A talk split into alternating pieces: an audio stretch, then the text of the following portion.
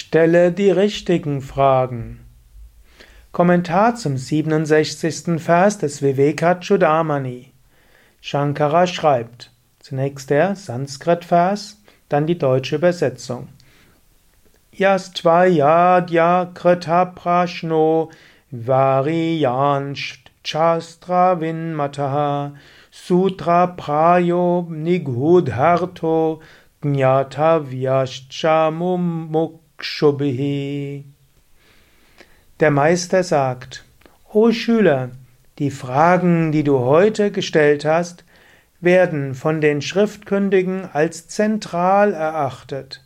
Sie sind ausgezeichnet, tiefgründig und treffend und sollten von allen nach Befreiung Suchenden beachtet werden. Einige Verse davor hat der Schüler dem Meister Fragen gestellt. Er hat den Meister gefragt, was ist Bindung? Wie ist die Bindung entstanden? Wie kann ich mich aus der Bindung lösen? Was ist das Selbst? Was ist das Nicht-Selbst? Wie kann dieses Selbst erkannt werden? Und der Meister hat ihm vorher gesagt, diese Fragen können nicht beantwortet werden durch reines Lesen oder durch intellektuelles Erkunden.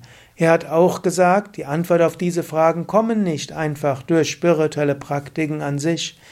Du musst sie wirklich intensiv stellen. Und du musst dann dem Meister zuhören, Upadesha, Unterweisung annehmen.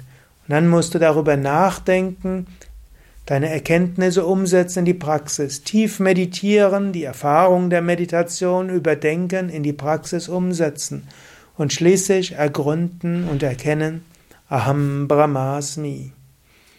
Aber jetzt sagt noch der Meister, ehe der Schüler denkt, auweia, bin ich dafür bereit? Kann ich das alles? Die Kriterien, die mein Meister mir genannt hat, die erfülle ich doch gar nicht.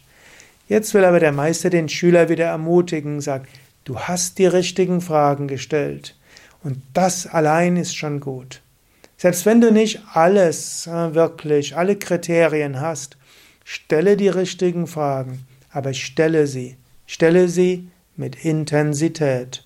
Und vielleicht magst du jetzt auch noch einmal selbst überlegen, welche Fragen will ich stellen mit Intensität?